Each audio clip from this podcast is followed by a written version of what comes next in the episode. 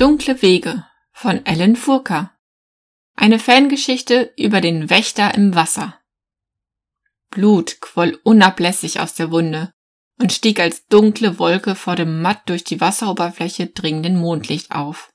Der kleine Erdwurm hatte nur einen winzigen Stich getan.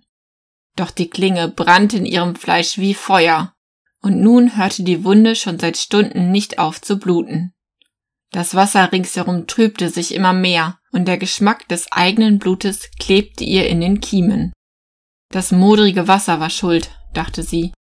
Seit Jahren verrotteten auf dem Grund des aufgestauten Sees die alten Hulstbäume. Einst hatte es sie gefreut, die mächtigen Stämme fallen zu sehen, und sie hatte sich auf dem Grund des Sees aus ihnen eine Halle gebaut. Schon vor einiger Zeit war ihr Leib zu groß geworden, um in diese zu gelangen. So hatte sie darauf gesessen, bis das Holz zu morsch wurde und zusammenbrach. Seitdem trübte zunehmend Fäulnis das Wasser, denn auch die Quelle wurde langsam schwächer, und da sie den Damm stetig ausbesserte, floss kaum etwas von dem verunreinigten Wasser ab. Nun spürte sie, wie die Fäulnis aus dem Wasser in ihre Wunde eindrang und langsam ihren Körper vergiftete.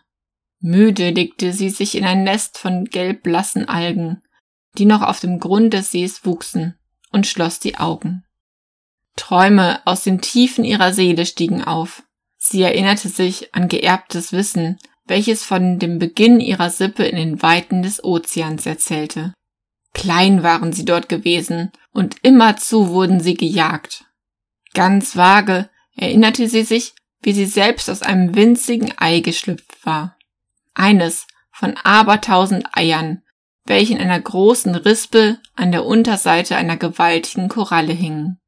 In einem großen Schwarm war sie mit ihren Brüdern und Schwestern hinaus ins Wasser geschwommen. Erst mühsam und aus eigener Kraft, dann hatten sie sich von den Strömungen treiben lassen. Wie Musik klang die Erinnerung an das strömende, klare Wasser in ihren Ohren, und als hätte sie diese erst gestern gehört, erklang wieder die sanfte Stimme des Herrn der Wasser in ihren Gedanken. Leise und freundlich sprach seine Stimme von den Weiten und Tiefen des Ozeans, während sie durch das Wasser trieben. Von sprudelnden Quellen in ewiger Finsternis und Sternenlicht, welches an der Oberfläche die weiße Gischt der Wellen in Sturmnächten funkeln ließ. Doch die Stimme berichtete auch von anderen Dingen, davon, wie große Fische kommen und einige von ihnen fressen würden, um selbst zu überleben, vom Kreislauf des Lebens im Meer und einem ewigen Gleichgewicht. Dies gefiel ihr nicht, denn sie wollte ihr Leben nicht für das Wohl eines größeren Fisches hergeben. Sie wollte leben. Sie wollte all die schönen Dinge sehen, von der die Stimme sprach. Und sie war nicht allein. Einige ihrer Brüder murrten ebenfalls gegen die Stimme, und mit diesen verließ sie schließlich den großen Schwarm, als sie sich kräftig genug fühlten. Zu dieser Zeit waren sie kaum größer als Stichlinge, doch sie fühlten sich wie die Herrscher der Meere, als sie den für sie vorgesehenen Pfad verließen und beschlossen, ihr Schicksal selbst zu bestimmen. Lange schwammen sie so durch den Ozean. Immer wieder trennten sich einige ihrer Brüder und Schwestern von ihnen, um eine andere Richtung einzuschlagen. Doch ein gutes Dutzend von ihnen erreichte irgendwann die Küste Mittelerdes, an der Stelle, wo ein mächtiger Fluss sich in viele Arme verzweigend ins Meer ergoss. Sie erinnerte sich daran gezögert zu haben. Ihr Ziel waren die Tiefen des Ozeans gewesen, mit all den Wundern, von denen Ulmus Stimme zu ihnen gesprochen hatte. Während sie zögerte, hörte sie die Stimme in ihren Gedanken. Sie rief sie und bat sie zurückzukommen. Widerwillen stieg in ihr auf und verhärtete ihre Gedanken. Sie begann sich mit einigen anderen den Fluss hinauf zu kämpfen. Die Strömung war stark, aber ihr Wille der Stimme und dem Kreislauf welcher sie als Nahrung für andere vorsah zu entkommen, war stärker. Erst war Ulmos Stimme noch deutlich zu vernehmen, doch je weiter sie den Fluss hinaufschwamm, desto leiser wurde sie, bis sie ganz verstummte. An ihre Stelle trat nun ein mächtiger, dunkler Wille, welcher sie und ihre Geschwister willkommen hieß. Er lud sie ein, hinabzutauchen in die Wasseradern der Erde und von dort aus den Weg in ein Gewässer ihrer Wahl zu suchen, in denen sie ganz für sich ungestört herrschen könnten.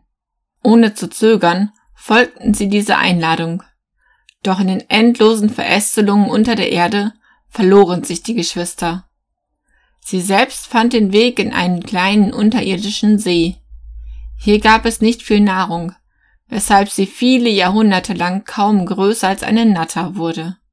Doch sie fand hier Frieden und konnte ganz für sich die dunklen Gedanken erforschen, welche in ihr aufstiegen. Lange, sehr lange lebte sie in diesem See. Die Welt veränderte sich, ohne dass sie davon erfuhr, und sie wäre an diesem Ort geblieben, bis zum Ende Adas, wenn nicht eines Tages etwas das ganze Gebirge, in welchem sie sich befand, zum Beben gebracht hätte. Ein dunkler Wille, der für lange Zeit geschlafen hatte, erwachte. Ähnlich, aber viel schwächer als jener, welcher sie in die Tiefen der Erde eingeladen hatte. Er tastete nach ihr, peinigte sie, und als sie ihm nicht gehorchen wollte, stürzten Teile des Berges in ihren See, bis dieser ganz verschüttet war. Sie floh und ergab sich dem dunklen Willen schließlich, welcher sie aus dem Gebirge hinaus in einen kleinen, schnell fließenden Bach lenkte.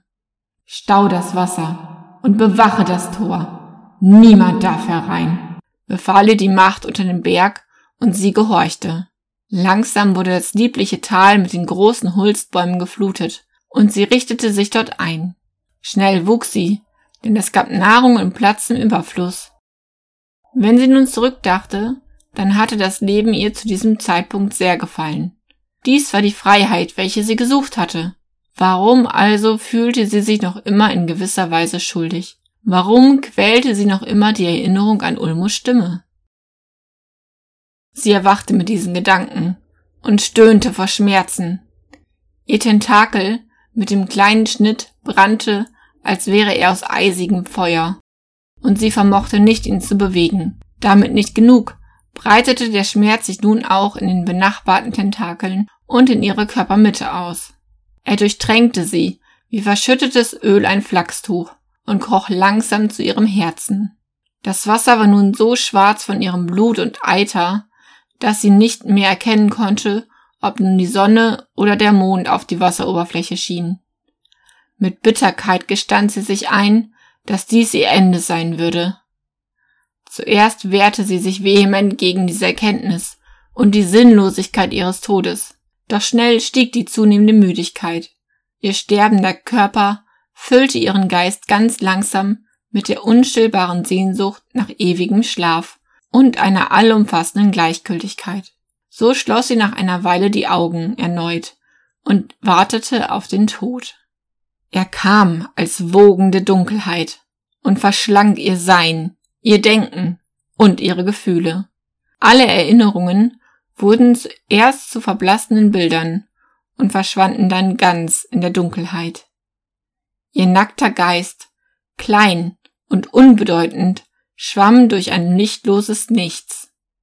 Dann plötzlich nahm sie ein sanftes Geräusch wahr. Es war das Rauschen der Meeresströmung. Sie erkannte es schnell. Das Dunkel hellte sich nun unendlich langsam auf, bis es ein sanftes Grau wurde, während die Geräusche des Ozeans immer deutlicher zu hören waren. Die unendliche Weite wurde enger und enger. Kurz darauf schlüpfte aus einem winzigen Ei, welches in einer riesigen Rispe unter einer Koralle hing, eine kleine Larve und schwamm hinaus in den Ozean.